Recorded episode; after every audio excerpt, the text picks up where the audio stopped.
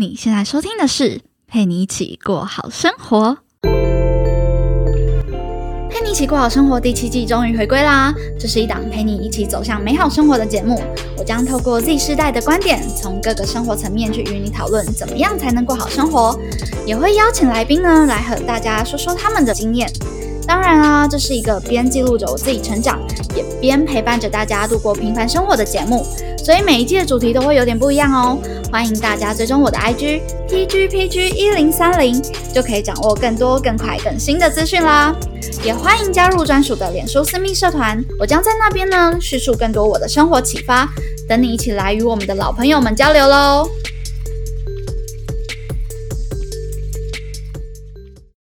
Hello，在另一端收听我节目的你，这几个月过得还好吗？我是今天节目的主持人佩君，大家好久不见，我回来啦。呃，休息了两个多月的时间吧，其实比我自己想象中的还久蛮多的。我相信应该有原本的老听众，就是应该很问号我到底去哪里了，或甚至会怀疑说我还有没有继续录 podcast。但其实是有的，只是啊，本来从上一季结束到连接新的一季，我就有想说想要中间休息，但只是没有想到说会休息这么久，因为也没有想过疫情会影响到。到现在这么严重的状况，就是可能我原本的工作停摆了，然后我我进了一个新的团队，然后有了一个新的工作，所以就整个在这两个月当中，一直都在适应新的生活。我也从桃园搬回了南部的老家，然后开始新的生活方式等等的。我觉得真的好多都一瞬间都完全的不太一样，但是。有一个好处是，嗯，可能还年轻吧，就是在在面对这些新的挑战或是新的呃事物，需要在重整的时候，没有到非常的痛苦，只是说需要花一点时间去适应。所以呢，嗯，等一切事情都比较妥当了一点之后，我就回来录音了，也就是现在这个状况啦。那，嗯。如果有兴趣听我更多方面的新的分享，比方说我的新的工作，然后我的远距生活，然后我的一些。啊，新的计划等等的都可以在 IG 的地方私讯告诉我。那基本上呢，我们第七季的节目内容都已经安排好，也录好了，只剩下上架跟剪辑。那在这边也跟大家做个小预告，主要第七季呢都会是跟来宾采访聊关于感情的话题。每一季的主题我都会不太一样啦，像上一季我们就是聊创业嘛，然后也是来宾的采访，然后这一季我们就是聊感情。那聊完之后再看看下一季大家想听什么喽。OK，那基本上呢，虽然第七季全部都录完了。但是我不会一次上架。那如果你有兴趣参与每一季的哎每一集每一小集的投票的话呢，可以到 IG 搜寻 PGPG 一零三零。基本上呢，我会把啊可能下一季想要先发哪一个主题，就会先在 IG 上面让大家去投票。然后看你们想要先听什么，可能中间有远距离的，有交友软体的，有可能大叔的感情观啊等等之类的很多方。对，那如果你对这样子的感呃话题有兴趣的话呢，就不要错过喽，记得按下订阅，然后然后没有了，没有什么小铃铛，现在 Podcast 好像没有什么小铃铛。好，那简单的讲一下最近的状况之后呢，就要进入了我们今天的主题，但。就是想要先跟大家做个简单的小提醒，就是因为这些音啊这些音频呢都是先预录好的，所以可能声音啊大小啊和整个环境的那个感觉都跟我现在录的可能有点不太一样，但是基本上都还算清楚。所以废话不多说，我们就来赶紧欢迎今天的嘉宾。今天非常高兴邀请到我在 IG 上面认识的一位朋友，他本身呢自己也是 Podcast 主持人，女子日常的 Sophia。Hello，大家好，我是女子日常的 Podcast 主持人 Sophia。那其实其实之前我就有听过佩君。你了，因为我是在另你的另外一个社群叫做呃斜杠新鲜人里面看到的，然后我是突然某一天发现，哎，怎么佩君你来追踪我？可是我那时候我记得我有印象，我看过你的账号，然后后来我再我再回去搜寻，在想我也想说我是在哪里看到你的账号，一收到你的追踪时候，我超超级兴奋，然后我就立刻去私讯你了。对啊，真的真的。好，那今天呢，我们想要来分享的这个主题，其实是因为我们彼此的账号都有提到，就是关于感情的话题，然后我们其实。在聊天的过程当中，哎，发现说彼此在感情的路途上都有遇到过渣男，然后就想说，哎，要不然就来说说遇到渣男之后要怎么再去啊接受另外一段感情，然后再去相信爱。因为我相信很多听众朋友，就是如果你有渣男的经验的话，基本上在刚遇到的时候，一定都还蛮难过的，然后就会。多半的人都可能会想说：“我再也不相信爱情了，怎么世上骗子这么多啊之类的。”对，真的，真的。所以其实我们当下心情也是这样。我不知道，哎，苏菲亚，你应该也是吧？就是在刚分手的时候。对，我在刚分手的时候也是，也是遇到渣男。然后我遇到渣男的恋情就是我的初恋，跟我一样，真的就真的很悲伤。就是第一次，第一次谈恋爱，然后第一次就是把自己的心交给别人，然后。然后就遇到渣男了，然后那时候就就觉得很很伤心欲绝吧。然后其实我自己本身有蛮长一段时间是在低潮的，然后是之后才慢慢的呃可以恢复比较健康的状态。但也不是说多不健康，就只是比较 depressed 而已这样子。但是呢，我发现 Sylvia 他的呃跟他聊天完他的这段感情故事，其实还蛮可以给大家一个正面的建议。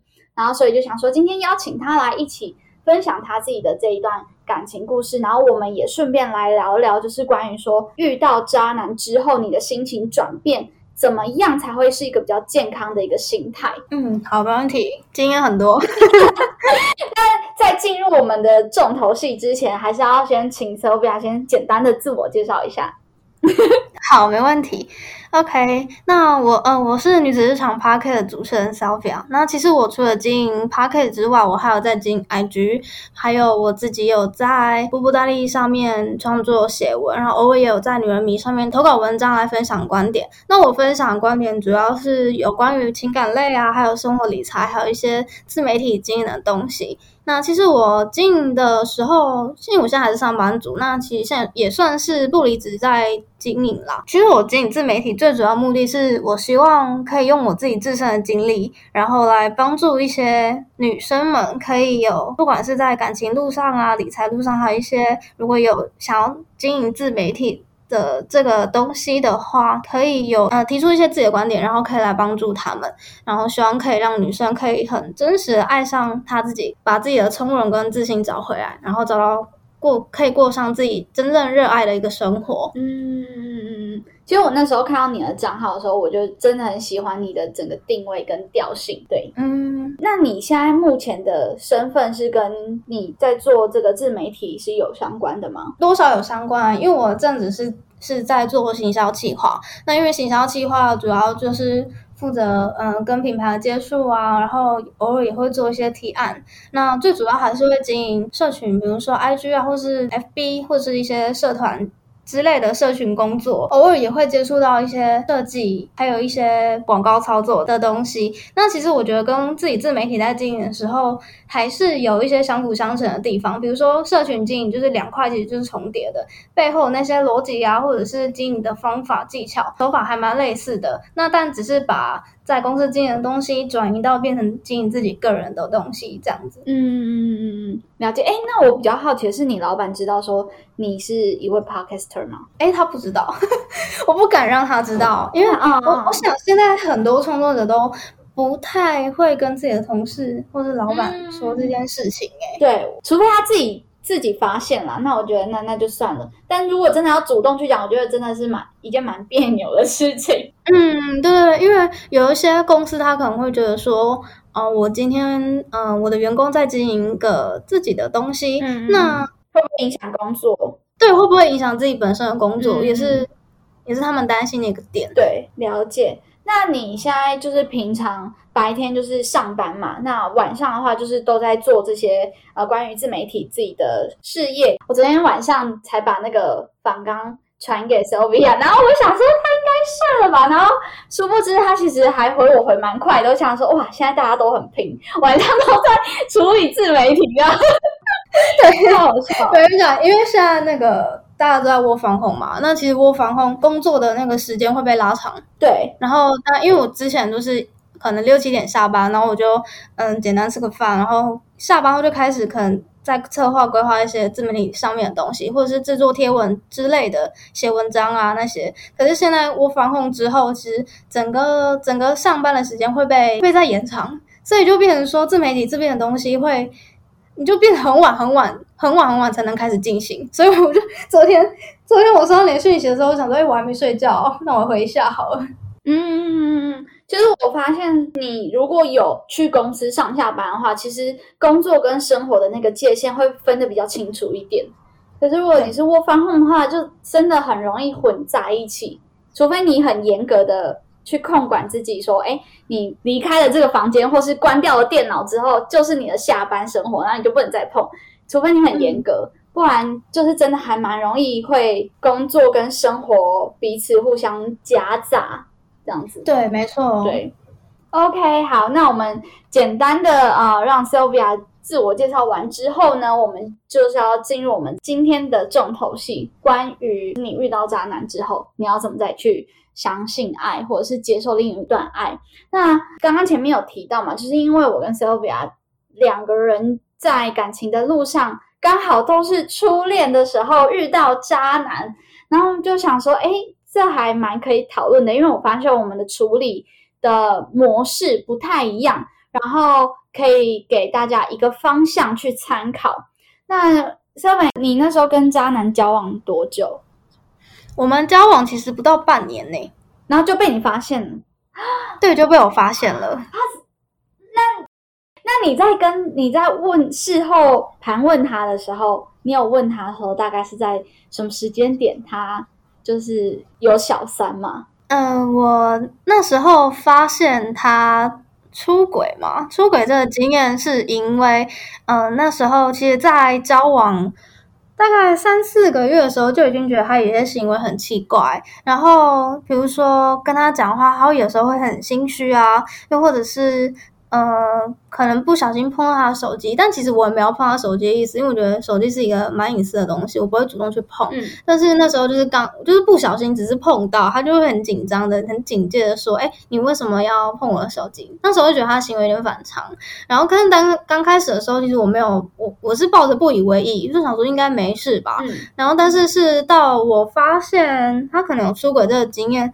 的那时候状况是，就是有一次我想要他，嗯，我呃，我忘记我们在讨论什么东西，但是那时候就是需要他传给我某一个资讯。那资讯我忘记是什么了，反正就是那时候刚好他传那个资讯给我的时候，我就刚好发现那个截图画面当中上面有一个出现一个对话讯呃讯息对话，然后那个讯息对话的人物呢就是这位小三，嗯，然后那个那时候的那个称名字称呼其实还蛮亲密的，然后我想说，哎，这个人我没有看过，我也不知道他是谁，那为什么会有这样子这么亲密的？亲密的一个称呼，然后传给那时候的男友，嗯嗯，看，然后那时候我翻到发现这个讯息的时候，我就 我就觉得这一切好像不太有有点问题，啊啊啊啊啊，不太合理了。对，那你当下是有直接去问他吗？就说，哎，这个女生是谁啊？还是说你其实已经有先查了，然后发现她哦，真的是小三这样子？呃，我当下我我自己有当过正子的键盘柯南，我想应该是女生都会很好奇到底那个对方是谁吧。如果自己的另一半有这样子的，呃，是 类似这样的行怪异行为的话，那我自己的话，我是先当键盘柯南，我想要先去了解认识一下这个女生到底怎么样子。但是我后来发现，呃，就是我找不到任何的资讯。那我找不到任何资讯之后，我还是很想知道。到底是发生什么事情啊？为什么会有那样子的？为什么会有这样子的人出现？嗯嗯嗯。然后，然后后来我就直接立马的去问他说：“哎，我觉得我们需要聊聊。那那你可以跟我聊一下这个女生是谁吗？”他直接第一次就跟你坦诚吗？对他直接第一次就跟我坦诚，但是因为在这之前，其实我跟他讲说，嗯。因为我看得出他好像有一点。就是心虚吧，可能就是自己做错事情，但是那时候大家都还是大学生，就年纪还小小的，他可能自己也心虚，但是也不太知道怎么表达。但是那时候我就很明确的直接跟他讲说，嗯嗯，如果你有做什么样的事情的话，其实你可以，你可以老实的跟我说，我是一个可以很理性接受这样子，就是理性的、理性的听这件事情的人。但是你你不要做的事情就是你不要欺骗我，因为。因为我觉得我们在之前的感情，其实其实还我我有感受到他对我的付出，那个付出其实也是很真实的。嗯，但是我刚开始我还是选择先相信，用一个比较理性、和平的方式来跟他聊这件事情。嗯嗯嗯嗯嗯嗯。然后后来后来他他就很诚实的跟我讲说，哦，这个女生是学妹吗？另外一个学校的学妹，然后他们大概认识已经。一个多月左右了，然后他他确实有就是跟他最近有在频繁密切的联络。嗯嗯嗯嗯嗯。那他有说为什么吗？他有给你一个理由吗？我觉得他没有跟我讲一个很明确的理由，但是我觉得应该是应该是他觉得我们之间相处有有腻了的感觉吧。然后再加上那个时候，我觉得我算是一个很没有安全感的女生。然后有时候可能会比较需要需要他在旁边，但是大家都有各自的事情要忙，所以其实他可能你自己也觉得觉得有我有一点太黏太太黏了吧？嗯嗯，对，了解。所以他也没有想要做挽留的意思。嗯，他刚开始是有跟我说，他他觉得我们可以。我们可以好好聊这件事情，然后但是聊完这件事情之后，我觉得或许我们可以退回就是当朋友的关系这样子，所以我觉得应该也是 没有想要挽留的意思哦，了解。但其实当下我也是觉得，就是至少你有跟我诚实聊这件事情，那我也觉得 OK。嗯嗯嗯嗯嗯，就感觉整个事件处理的都还蛮干净的。对啊，还蛮干净的。结束之后有马上就是断掉他的所有联络方式嘛？比方说。I G 啊，Line 啊，或者是脸书啊之类的，有，因为那一阵子我想要让我自己就是心里面静空一下，我不想要再接触到跟这个人有相关的联系吗？因为我知道我是一个，就是一旦跟你提分手之后，我我不会轻易提分手，但是一旦我跟你说分手之后，我不会想要再回去回头回头的回头的开再重重新开始这段关系。嗯，懂了解。那你有就是很生气吗？对他就觉得你这烂人这样？有，那我觉得就是有点像年少轻狂不懂事吧。他可能他可能刚开始也觉得就是新鲜感好玩，但是嗯，但是就是对于关系来讲，就是一个很不成熟的行为啊。然后我刚开始确实对于这样的行为还蛮愤怒的。然后其实我们那时候在谈分手的时候，他没有很明确的跟我说对不起。他连道歉都没有，但是他有很老实的招来跟我说他做了什么事情，但是他没有很明确的、郑重的跟我说道歉。我反而是在跟我现任男友在一起一两一年多的时候，反而我才收到他的私讯，跟我说当时他其实他做的事情，觉得很对不起我。嗯嗯嗯嗯嗯嗯嗯嗯，了解。哇，那你当下选择？立马断舍离，而不是选择原谅。你那时候有犹豫过吗？就是觉得会不会再给一次机会，然后就不一样之类的。我知道很多傻女孩会有这样的想法。我觉得对，确实很多女生可能会抱着这样的想法。但是我觉得啊，我觉得还是要回归到自己个人呢，因为我没有办法，我没有办法接受这样子的一个污点吗？在我的感情里面发生。嗯嗯嗯嗯，真的双方是很在意对方的感受的话，其实他不会很轻易的做出想要伤害你的行为。尽管那时候我们都还年轻，但我觉得年轻不是一个不是一个借口。对对对，对啊。不好意思，让我插播一下，我们的节目呢，终于有 Sugar Daddy 跟 Sugar Mommy 了，耶！感谢感谢感谢各方厂商。好啦，那以下这一段小小的几分钟广告词呢，也希望大家帮我听完喽。FAM，无论你是曾经想要经营自己的 Podcast，或是一直都是 Podcast 重度使用者，FAM 都是你最佳的选择哦。最新改版正式上线啦！用最简单的方式入门 Podcast，不需要器材，简单制作高品质频道，简单易懂，后台帮助内容调整。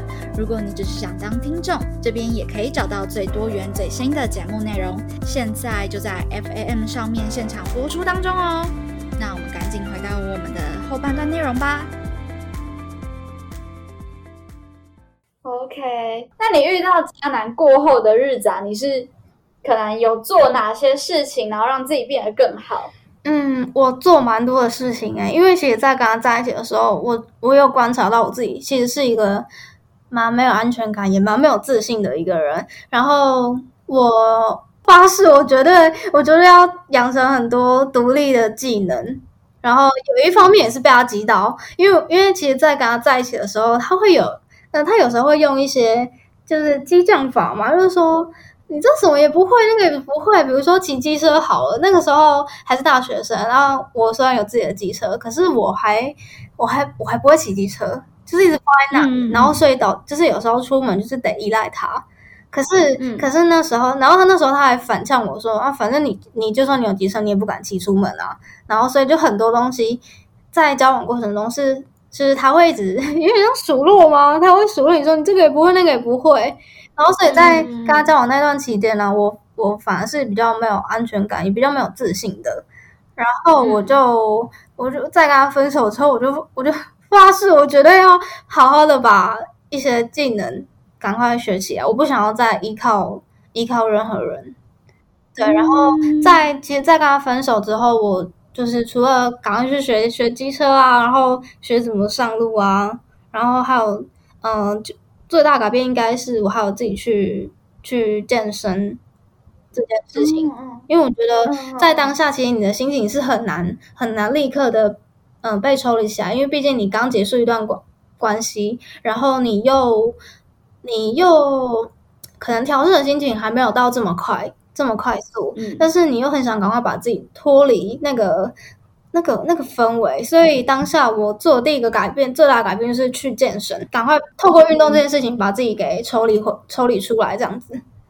嗯嗯嗯嗯嗯，我觉得这蛮好的。嗯，对，感觉就会比较让自己不要再把心纠结在这事情上面。对啊，我那时候。我我讲我自己的经验，然后跟你是比较不一样，但是大家不要学我啊！我花了一点时间去去调试这个状态，因为我在遇到被扎的时候，是我刚好要考职考，嗯，对，然后那个时候就非常非常的郁闷，因为我也没有办法说。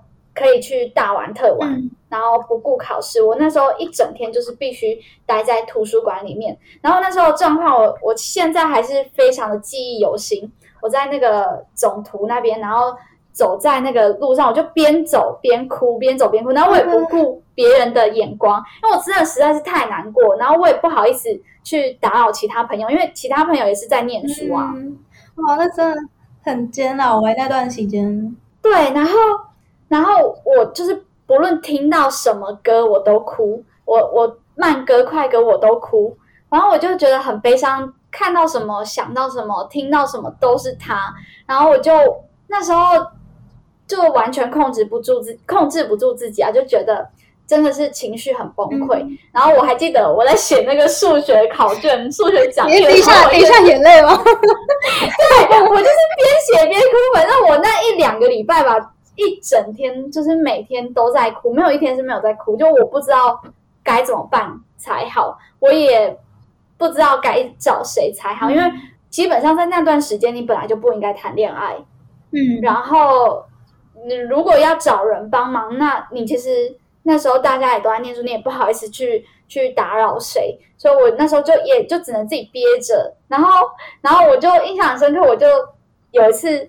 真的是很想要舒压抒发，我就在就是公园那边，整个放声大哭，我就戴着我戴着耳机，然后那边放声大哭，然后然后我还记得有有人就是路人吧，他就过来递卫生纸，然后我太暖了吧？对，就我我也不想我也不想要顾别人的眼光，因为我已经顾不好我自己了，对，然后我那时候就就自己哭一哭，然后好好了一点，或是哭累了就回去继续看书。然后其实老实讲，那时候也看不下什么书了。嗯，哎，那你那你跟你的第一任男友，你们你们他也是要准备职考吗？还是没有没有没有，因为他年纪比我还大，他已经是社会人士了。对，所以对他来说，我觉得一来是他不像我面对初恋把自己全都 all in 的这个状况，因为他已经是情感老老手了嘛，就比较会去。整啊，调试自己跟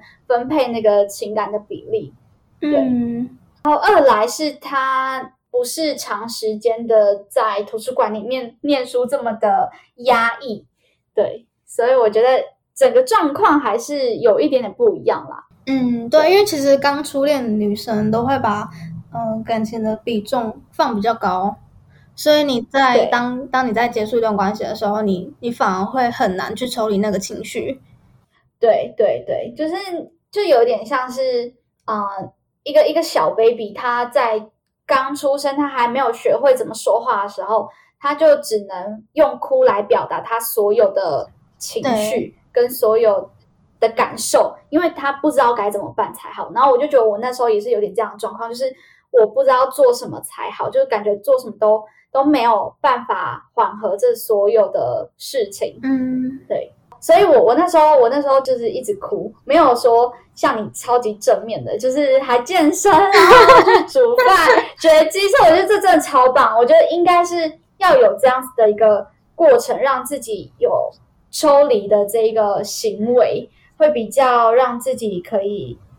好的，快一点。嗯，对。但其实，其实尽管我外表上或者是我在生活上做的这些努力，但其实我我也算是在私底下是有蛮黑暗的一面。因为我那时候毕竟我们是 被劈腿的人，然后那时候就想说，为什么别人要这样子对我？那到底是我自己做错了哪一个部分呢？其实那时候也是有自我检讨这部分。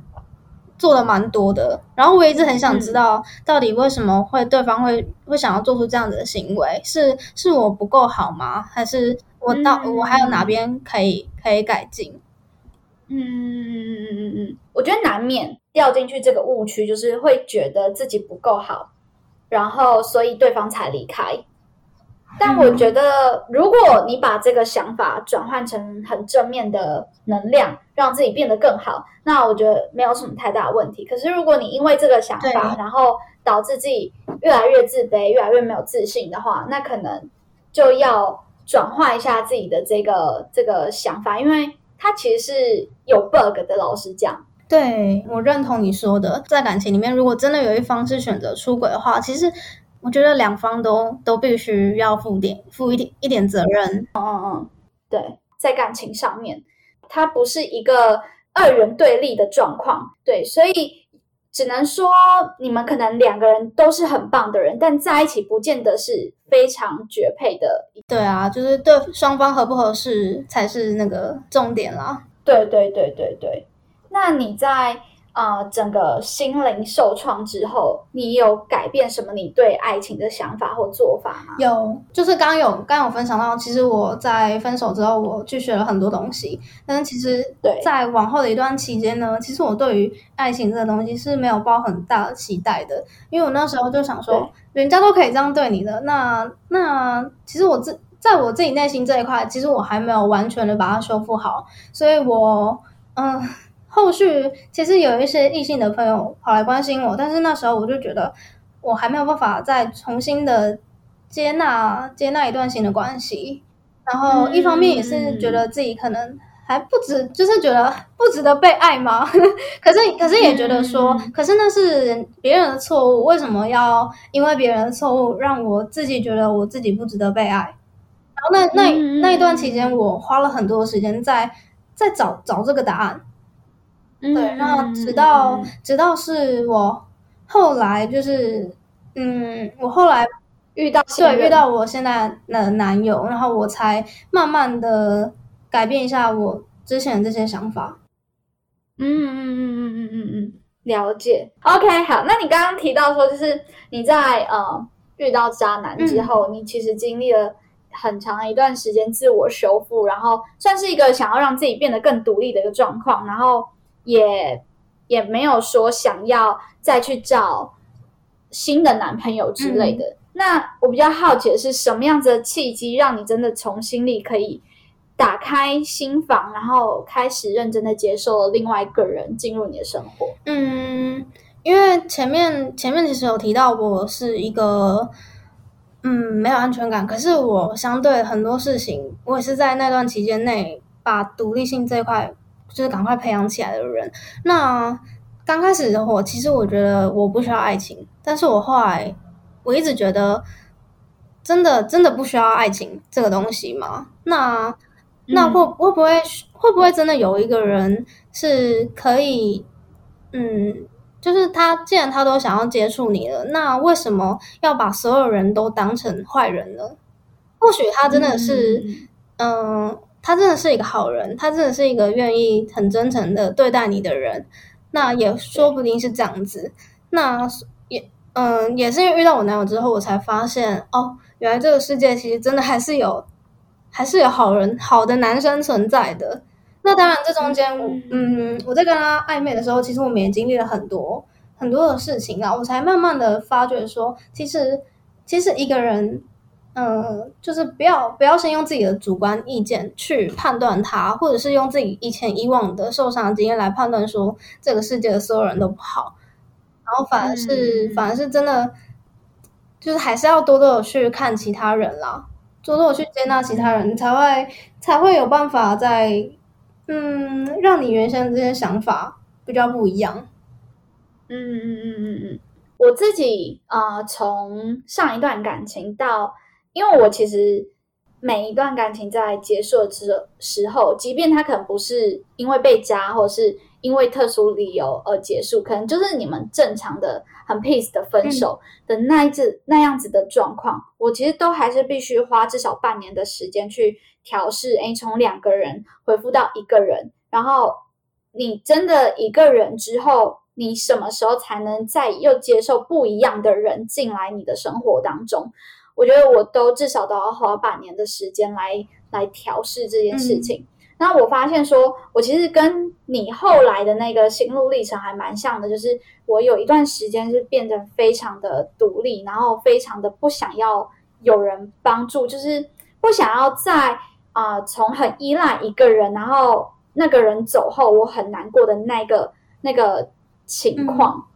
对，所以我发现我自己在呃逃出这样子的一个窘境的。那个契机是我意识到说，其实并不是所有人都不需要爱情，或者是都需要爱情这件事情。就是有些人他可能真的一辈子都把一个人自己过得很好，是真的打从心底的哦，打从的心底觉得自己可以可以很满足、很快乐、很愉悦。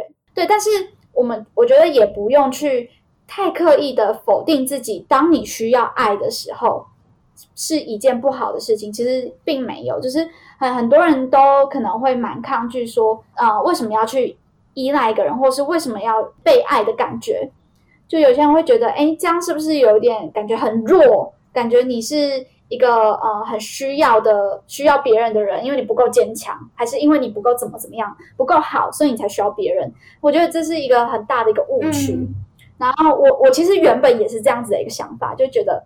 我要把我自己变成很很很钢铁人、女强人这样子，然后就觉得哇，我这样谁谁都不需要，然后谁都不会伤害到我。嗯，但是就是你你会发现说，这其实本身就是一个自我伤害的行为。对我，我觉得有时候我们会因为一些以前的事情而把自己嗯外表或是内心整个伪装包装起来，可是其实这个伪装包装起来，只是不想让自己受到伤害。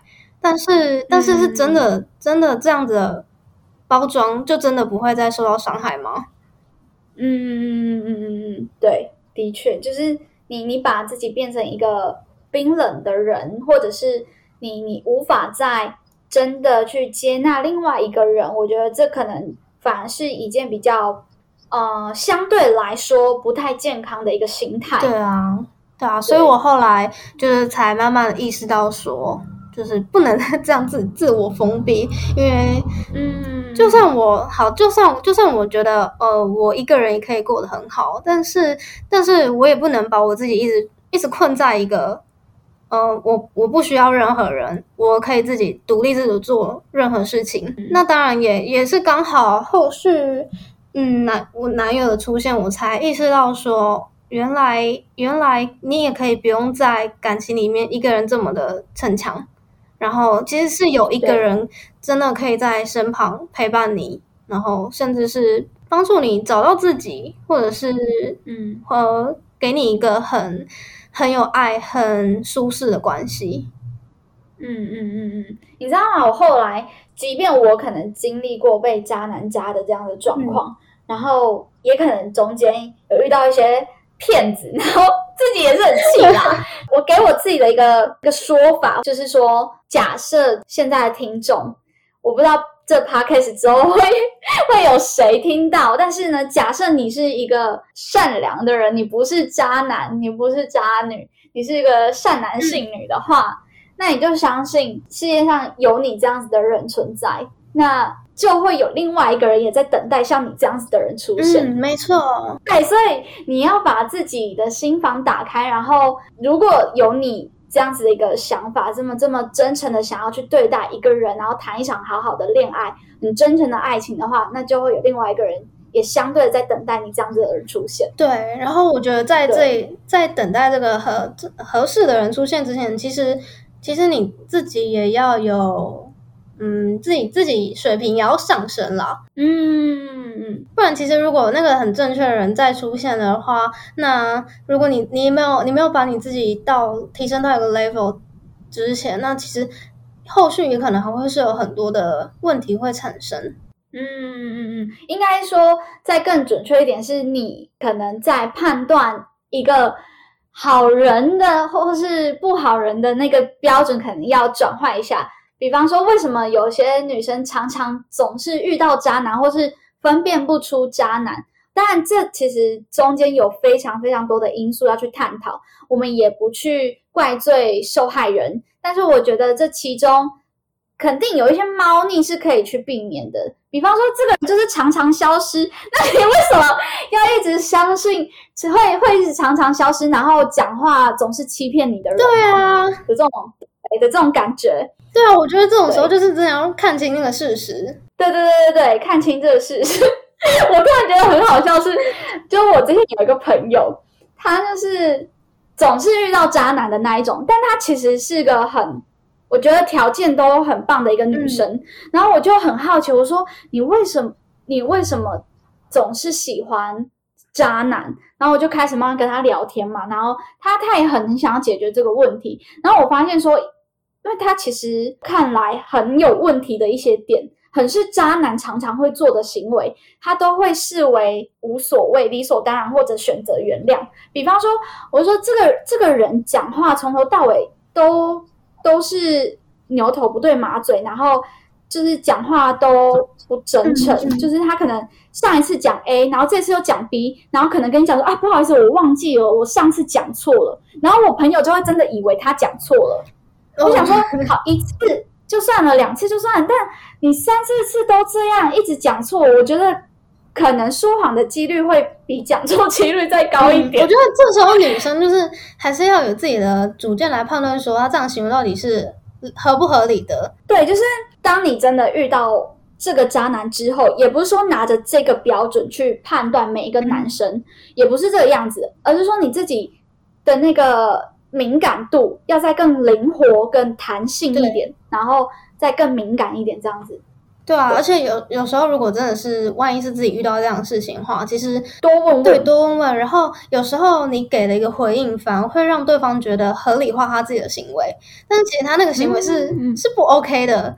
对，所以所以其实我觉得比较健康的一个做法是，你应该要有自己的主见，然后去判断说他做的这件事情到底是不是正确的。那如果是不正确的话，如果觉得对方这个人还是 OK，然后你们合适相处的话，那其实你自己可以呃提出你的想法，而不是一味的去包容他、纵容他，只只觉得他做的这件事情是对的。